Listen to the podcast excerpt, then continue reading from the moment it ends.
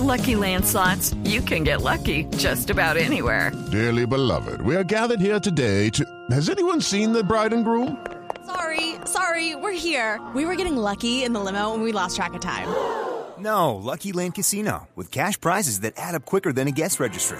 In that case, I pronounce you lucky. Play for free at LuckyLandSlots.com. Daily bonuses are waiting. No purchase necessary. Void where prohibited by law. 18 plus. Terms and conditions apply. See website for details. 706, vamos al centro de Bogotá. Creo que Pablo Arango está en la Universidad Externado de Colombia. Pablo, ¿con quién está? Ricardo, me encuentro con el nuevo designado ministro de Justicia, el doctor Néstor Iván Osuna, que hasta ahora nos acompaña aquí en directo en Blue Radio, que está muy contento, por supuesto, con esta noticia y que aquí a esta hora lo tenemos en Blue Radio. Gracias por acompañarnos. Muy buenos días, ¿cómo están ustedes? Primero que todo, felicitaciones por esta designación del presidente Gustavo Petro. Muchas gracias, la verdad es muy honroso para mí. Eh, voy a hacer una excepción a 33 años, un paréntesis, a 33 años de vida académica para colaborar con el gobierno del presidente Petro. Estoy muy ilusionado, por supuesto un poquito asustado, eh, y espero que las cosas salgan bien para poder después volver aquí a la universidad que es mi sede con la mirada en alto y con orgullo de lo que haya hecho, lo que haya podido hacer allá en el gobierno nacional. Dice usted que un poquito asustado y es que desde ya la designación, el anuncio de Gustavo Petro ya, él habla, por ejemplo, de los retos, el tema de la corrupción, el tema de la lucha con lo que está pasando en las cárceles. ¿Qué decir frente a estos nuevos retos, ministro? Bueno, son varias cosas. Comenzaría, si quiere, por la última, las cárceles. Nosotros necesitamos unas cárceles decentes. Por supuesto que las cárceles son lugares de castigo, pero un castigo que tenga sentido de resocialización y un castigo que tenga en unas condiciones mínimas de decencia, cárceles en las que haya alimentación suficiente, que haya baños, que haya servicios médicos eh, básicos al menos, y de todo eso carecemos o lo tenemos, pero de modo muy insuficiente. Así que si la sociedad colombiana quiere ser más decente, eso también pasa por tener unas cárceles un poco mejores. Eso cuesta mucho dinero. Hey guys, it is Ryan. I'm not sure if you know this about me, but I'm a bit of a fun fanatic when I can. I like to work, but I like fun too. It's a thing. And now the truth is out there. I can tell you about my favorite place to have fun. Chumba Casino. They have hundreds of social casino style games to choose from with new games released each week. You can play for free anytime, anywhere. And each day brings a new chance to collect daily bonuses. So join me in the fun. Sign up now at chumbacasino.com. No purchase necessary. Group. Void prohibited by law. See terms and conditions. 18 plus. y, y dinero siempre será escaso. Así que también hay una invitación a una cosa que también cuesta, cuesta un esfuerzo cultural y es pensar en En 708. Están el- hablando del tema carcelario. Sí, señor. Ricardo. Es que, es que ese tal vez es el gran, gran chicharrón que debe asumir el, el- el- el que ocupe esta cartera que al final de justicia. termina siendo uno de los temas, eh, Felipe, buenos días, que concentra la atención del ministro de Justicia. En teoría sería el líder de la política criminal, pero digamos que hay otros integrantes de, de esa instancia, pero sobre todo eso puede ser lo más importante, es el que responde por todos los chicharrones que ocurren en las cárceles. Pablo, recuperamos la comunicación. Sí, tenemos la comunicación, Ricardo, y lo escucha hasta ahora el ministro de Justicia. Ministro, bienvenido, buenos días. muy buenos días, muchas gracias. Nos está hablando usted sobre el desafío que significa el manejo de las cárceles en el país. Sí. ¿Hay alguna propuesta, hay, algún, alguna iniciativa en líneas gruesas de lo que podría hacerse para mejorar la condición carcelaria en Colombia, ministro? Pues usted bien lo dice, líneas por ahora muy gruesas. Tengo que sentarme pues ya a ver cómo se puede ir perfilando, cómo se pueden ir perfilando proyectos concretos, pero sí tenemos que salir de un estado de cosas inconstitucional. La Corte Constitucional se lo ha ordenado al Ejecutivo a lo largo de varios años y eso quiere decir, por una parte, tener unas cárceles en mejores condiciones, eso hay que hacerlo, pero también sí hay que pensar en una reforma del sistema penitenciario que aligere la población carcelaria. Tenemos más de 100 mil personas detenidas, 100 mil personas es una ciudad. Eh, y digamos, probablemente debamos pensar en un menor número de personas privadas efectivamente de libertad y aquellas que tengan que estar privadas de libertad en unas condiciones que son de castigo, pero que sean, digamos, con dignidad básica, humana. Sí. Ministro, ¿a- ¿alguna reforma a la justicia?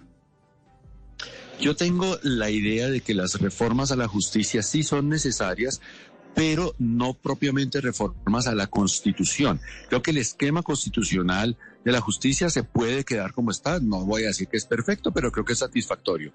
La urgencia es acercar la justicia a la ciudadanía, pensar que toda esa cantidad de compatriotas que tienen sensación de impunidad o de que la justicia no les resuelve sus problemas, de que no el Estado no les asiste cuando tienen un problema con su vecino, con su patrón, con su trabajador, eso y eso es falta de justicia y en eso tenemos que hacer el mayor esfuerzo, llevar más justicia, más rápida, mejor calidad y más barata para eh, los ciudadanos. Es un desafío enorme y creo que a veces las reformas a la justicia se pierden pensando que son reformas a las altas cortes, que eso es más un poco reforma del equilibrio de poderes.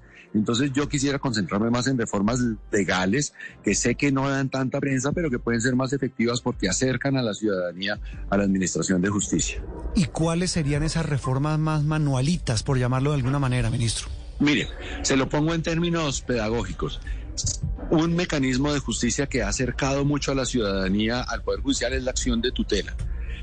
No es que todo se vuelva acción de tutela, pero sí tenemos que hacer que muchos procedimientos que no son de derechos fundamentales, pero que son procedimientos de pleitos relativamente sencillos jurídicamente, para la persona que lo sufre no es sencillo, se resuelvan en términos parecidos a la tutela, un proceso sin abogado, rápido, en cualquier juzgado, sin grandes formalidades, por ahí van los tiros. No tengo un proyecto concreto todavía, mm. pero por ahí es, esa sería la idea. Sí, eso, eso implicaría qué tipo de modificaciones legales, porque hoy, ministro, fíjese usted, casi todos coincidimos en que la tutela es una de las grandes conquistas de la Constitución del 91, pero hay muchos jueces que dicen lamentablemente se está abusando del mecanismo de la tutela. ¿Cómo garantizar que haya esos procesos express, pero que no impliquen mayor carga laboral para los jueces y fiscales, que es otro tema muy complejo del sistema judicial en Colombia? es que mire, una cosa que carga mucho de trabajo a los jueces es tener expedientes represados durante años, ¿no? Las tutelas es cierto que implican mucho trabajo, pero en 10 días hábiles el juez sale del asunto con una respuesta ajustada a derecho casi siempre. Eh, y por lo tanto, si tenemos más procesos como tutela, es cierto que los jueces van a tener mucho trabajo, pero no van a tener ese piano en las espaldas de tener procesos acumulados durante años y años y audiencias que se aplazan y memoriales de mil, de cientos de páginas que llegan. Ahora hay que decir de, de toda uno ASB porque ya no se usa el papel, eh, pero o sea, si hacemos de toda la justicia con oralidad, con eficiencia, algo parecido a la tutela, es cierto que los queridos colegas jueces no es que vayan a trabajar menos, probablemente van a trabajar más, pero de modo mucho más eficiente y sin ese peso del rezago.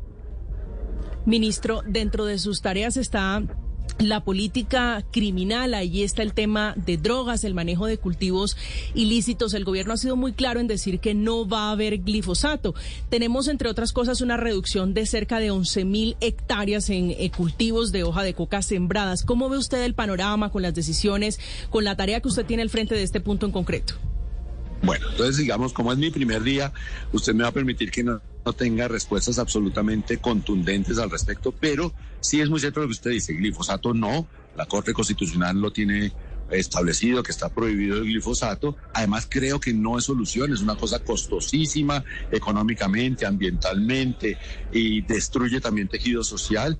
Yo creo que lo que hay que hacer es apuntar hacia las líneas que mencionó ayer el presidente en el discurso de, posesión, enfocarnos en prevenir el consumo, en, en, suficiente información para la sociedad para que tome decisiones conscientemente y eso repercutirá, espero yo, en unas medidas también de, hectáreas cultivadas.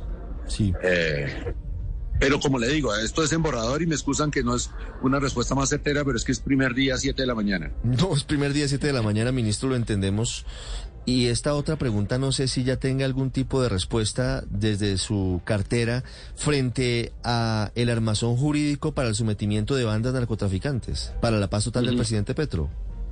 Sí, mire, hay un proyecto de ley que ya está, digamos, prácticamente listo, lo lo ha venido construyendo el senador Roy Barreras, que hace una combinación entre acogimiento y sometimiento.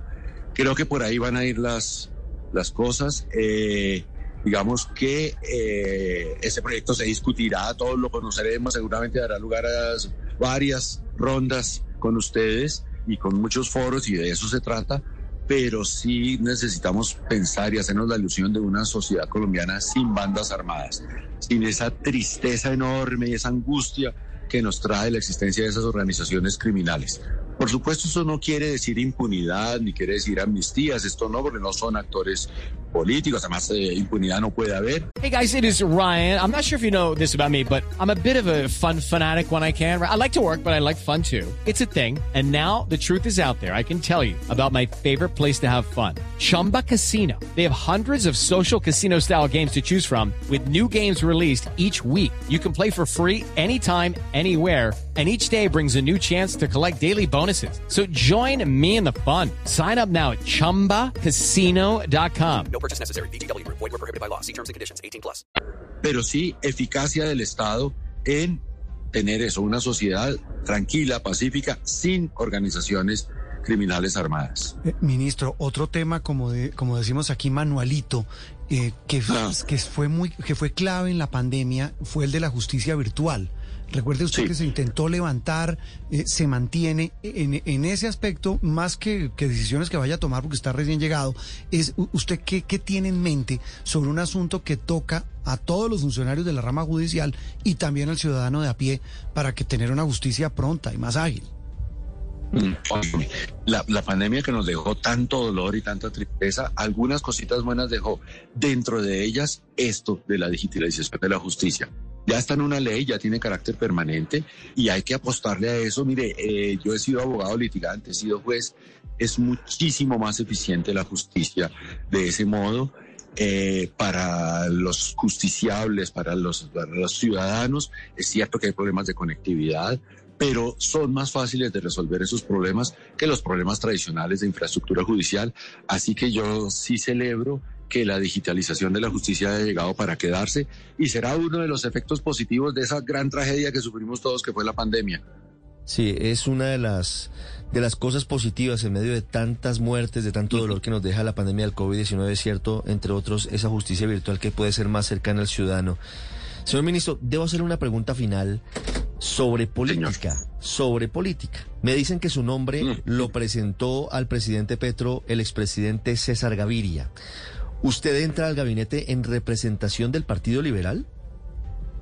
Mire, yo, eh, el presidente Petro nunca me mencionó eso, no sé si haya ocurrido, pero yo he sido cercano al Partido Liberal y me siento honrado, digamos, de que se piense que yo sea, digamos, parte del Partido Liberal. Eh, si eso en términos políticos quiere decir cuota, pues aceptémoslo, no, no tengo ningún inconveniente en eso, pero quisiera decirles lo siguiente. Yo conozco al presidente Petro por la Universidad Externado. Las no muchas veces que yo he eh, hablado con él, siempre hasta ayer, ha sido en la sede del externado, en su- algunas visitas académicas. Entonces, no, no sé si, el, si la decisión de él haya venido por allá o más bien por, por la Universidad Externado. Pero bueno, en cualquier caso, bienvenida y para mí ha sido muy honroso y pues eh, liberal sí, de toda la vida. Y, y todo lo que llevo lo llevo con orgullo, sí señor. Siete de 18 minutos, ministro, gracias y un feliz día, muchos éxitos. Muy amable, muchas gracias, que estén muy bien.